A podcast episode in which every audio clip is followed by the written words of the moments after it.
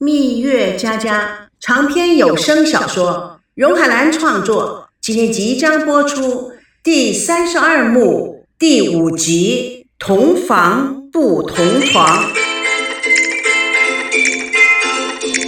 赵熙拖着孙娜的行李箱，两人一前一后的走进房间。房里仅有一张大床，连沙发都没有。赵熙非常尴尬地说：“这怎么可能？房间里连连个沙发都没有。”哼，肯定是我老爸的杰作。那那我们要怎么住啊？孙娜盯着赵熙：“你说呢？你说。”孙娜抿着嘴偷笑。你爸爸希望我们能够睡在一起呗？赵熙紧张的拼命摇手，不行不行。那你去跟你爸说清楚，就说我们的协定是同房不同床。他不把我杀了？哼，不敢吧？他斜个眼瞟了一下赵熙，我们都已经夫妻了，你还考虑什么？哎，我们已经是离婚的了哦。孙娜双手挽着赵熙的脖子。什么离婚结婚？我问你，你真的不想？赵熙满脸通红，也也不是。孙娜扭扭臀部，怎么？我不够性感？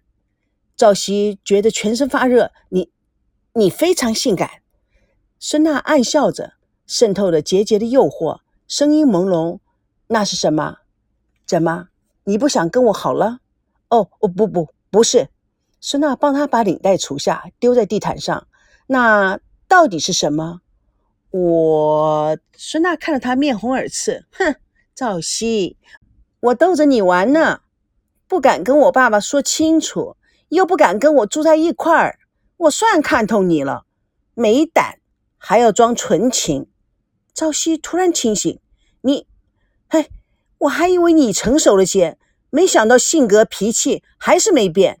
自我霸道，从来都不顾别人的感受。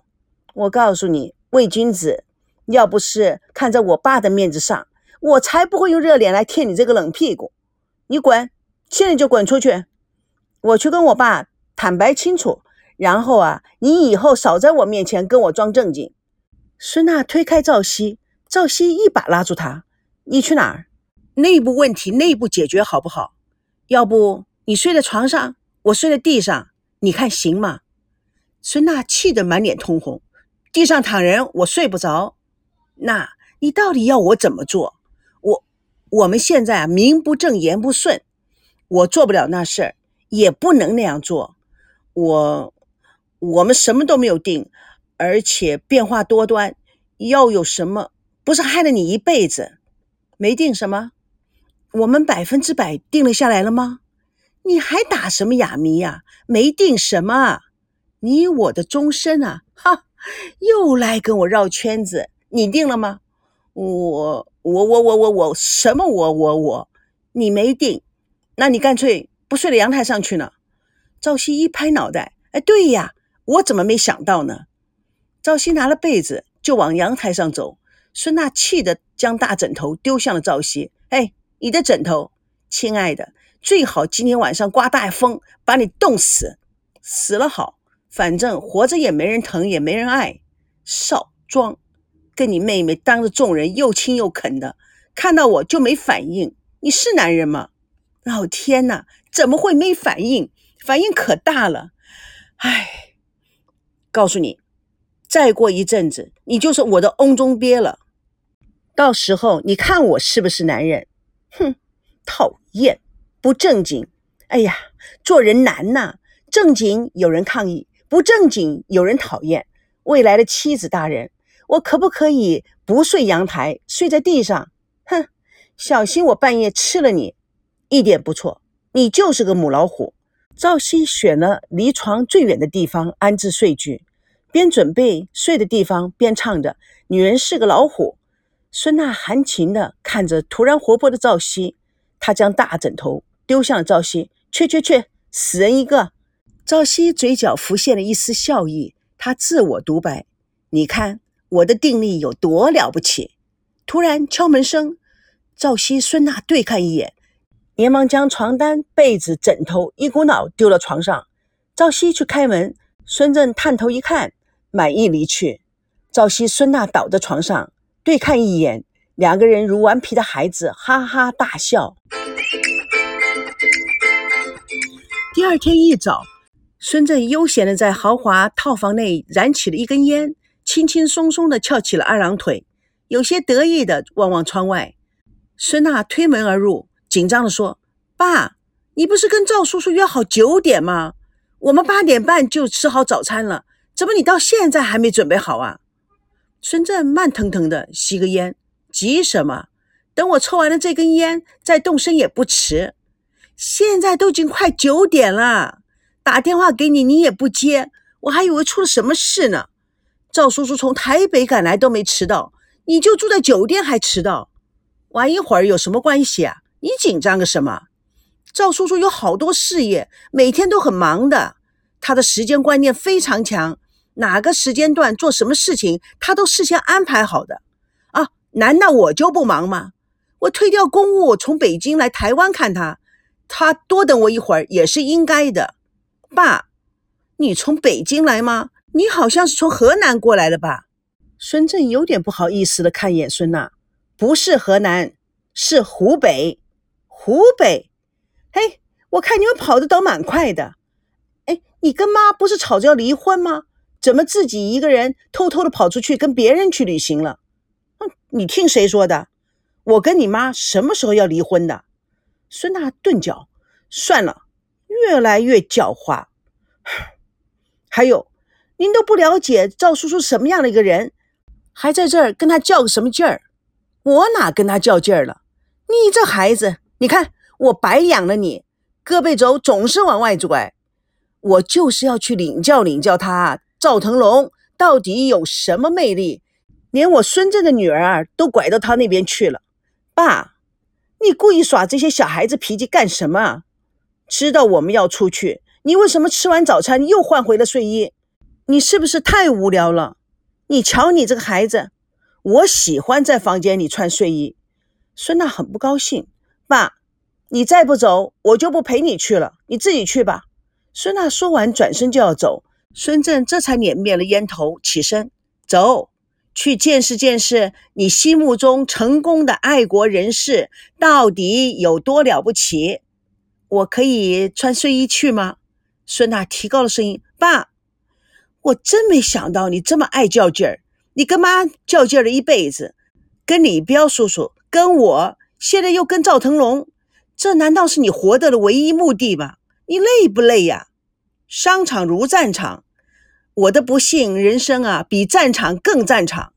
老爸，现在啊，咱们中央的和谐口号，您作为啊国内民营企业领军人物，是不是应该落实到个人行为表现上呢？孙娜说完，甩手就出门。孙振摇头跟上，嘴里嘟囔着：“这个丫头真不得了了。”赵腾龙坐在会议室中，埋头看文件。秘书钟小燕进来，不满地说：“老板，你已经等孙董四十五分钟了，下午还要回台北去签合同呢。没关系，再等下去，您三点半的合同就签不成了。我已经交代刘经理去签了，对方要求您到场的。老板，这可是个大合同。知道了，孙董千里迢迢的从大陆过来。”等他这点时间也是应该的。合同的事还是让刘经理去吧。钟小燕无奈的笑笑。孙振、孙娜进入，互相介绍。孙振跟赵腾龙握手，不好意思，赵董有个长途耽误了一会儿，请原谅。哦，没关系，请坐，请坐。孙董，您要喝什么？咖啡。我也要咖啡。钟小燕点点头，是。孙董。您来的太突然了。本来今天赵董有个重要的合同要去签，为了等您啊，他把一个重要签约活动都推掉了。赵腾龙手一挥，示意钟小燕不要再说下去。孙振转头看着赵腾龙：“啊，是吗？真是很抱歉，您太客气了。我只是来看看我的女儿女婿的。您是从北京来的稀客，假如我早知道的话，就应该到飞机场去接你。”赵叔叔，我父亲来，连我都不知道。他这个是啊，突击检查，赵腾龙看着孙振，哈哈一笑：“你女儿聪明机灵，才华出众，孙先生真是有福气呀。”赵董，你过奖了。小女在台湾呢，还承蒙您的关照和提携。赵腾龙微笑的喝口咖啡，直奔主题。上次北京那块地的事情，我不知道，原来您也在竞拍，无意得罪，还请孙董原谅。孙振面上立刻出现讪讪然。啊，哪里哪里，商场上的竞争理所当然。啊，的确，我对那块地感情很深，关注的时间也比较久，只是时机未到。没想到时机到了，却与台湾实业巨子撞了车。呃，真是。赵通龙也哈哈一笑，我这也是为了圆我父亲的一个梦，才不惜重金去竞拍，这都是机缘巧合。孙振有点吃惊，圆你父亲的梦？是啊，那是我父亲长大的地方啊。哼，假如令尊不到台湾的话，说不定我们还可能是从小一起长大的朋友呢。是的，我也认为。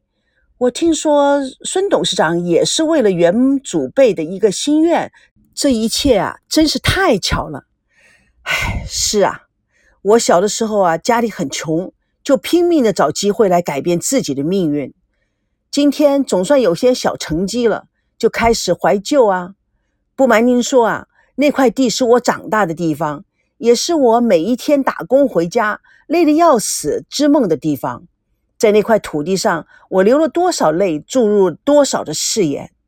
嗯，了解了解。我们这代人啊，都是从小苦过来的。我十四岁就离开家。一个人在外面打拼，十四岁离家，为什么去当兵吗？啊，不是，是我老爸为了要训练我，把我赶出了家门。还有这回事，嗯，但是我只做了八个月的流浪儿，我挖过泥，搬过砖头，睡过马路。有一天，我看到我做过水泥工的那栋楼落成典礼，那个时候灯光闪烁，万丈辉煌。我就指天发誓，有一天我也要造出一栋楼来，甚至是两栋、三栋、无数栋。我要成为世界上最成功的一个人。当我成功了以后，我要用一个旅行箱装满了一箱的钱，拿到我老爸的面前，然后把一箱钱撒在他的面前，告诉他我成功了。那你那样做了吗？没有。当我回家的那一刹那，我爸就对我说。你还有脸回来？你爸真有意思。哎，是啊，要不是我爸，我哪有今天？所以呀，有时候坏事也可能会变成好事，就看你呀如何去解决。孙正双手作揖，哎，受教了。到现在，我要圆我父亲儿时的梦。孙兄，我们是有同等心愿的人，又是亲戚，我诚心希望。咱们两个合作开发，打造一个新的品牌。孙正听了他的口气，似乎这块地他还有希望。他开心的笑着：“哦，兄弟，我今天终于明白纳儿为什么称赞您是一位成功的爱国人士。您的胸襟如海洋一般的开阔，小弟真是惭愧至极呀。老弟，假如我父亲不到台湾，我们铁定是一起长大的难兄难弟。”这样说，我们终究是有缘千里来相会呀！孙振爽朗的大笑，一点不错。今晚我尽地主之谊，宴请北京贵宾，正好我也有两个朋友刚从大陆回来，我们就一起聚聚吧。孙娜吃惊地说：“刚从大陆回来的，不会是木心姐和吴姐吧？”正是他们。哎，太巧了，我们是一起回台湾的。秘书钟小燕紧张的敲门进入。老板，今天下午的合同签约仪式，您到？赵腾龙潇洒一笑：“小燕，签一纸商业合同，哪里比得上有朋自远方来？”蜜月佳佳与你为伴，主播荣海兰与各位空中相约，下次共同见证第三十二幕。将爱理出头绪，第六集晚宴情迷。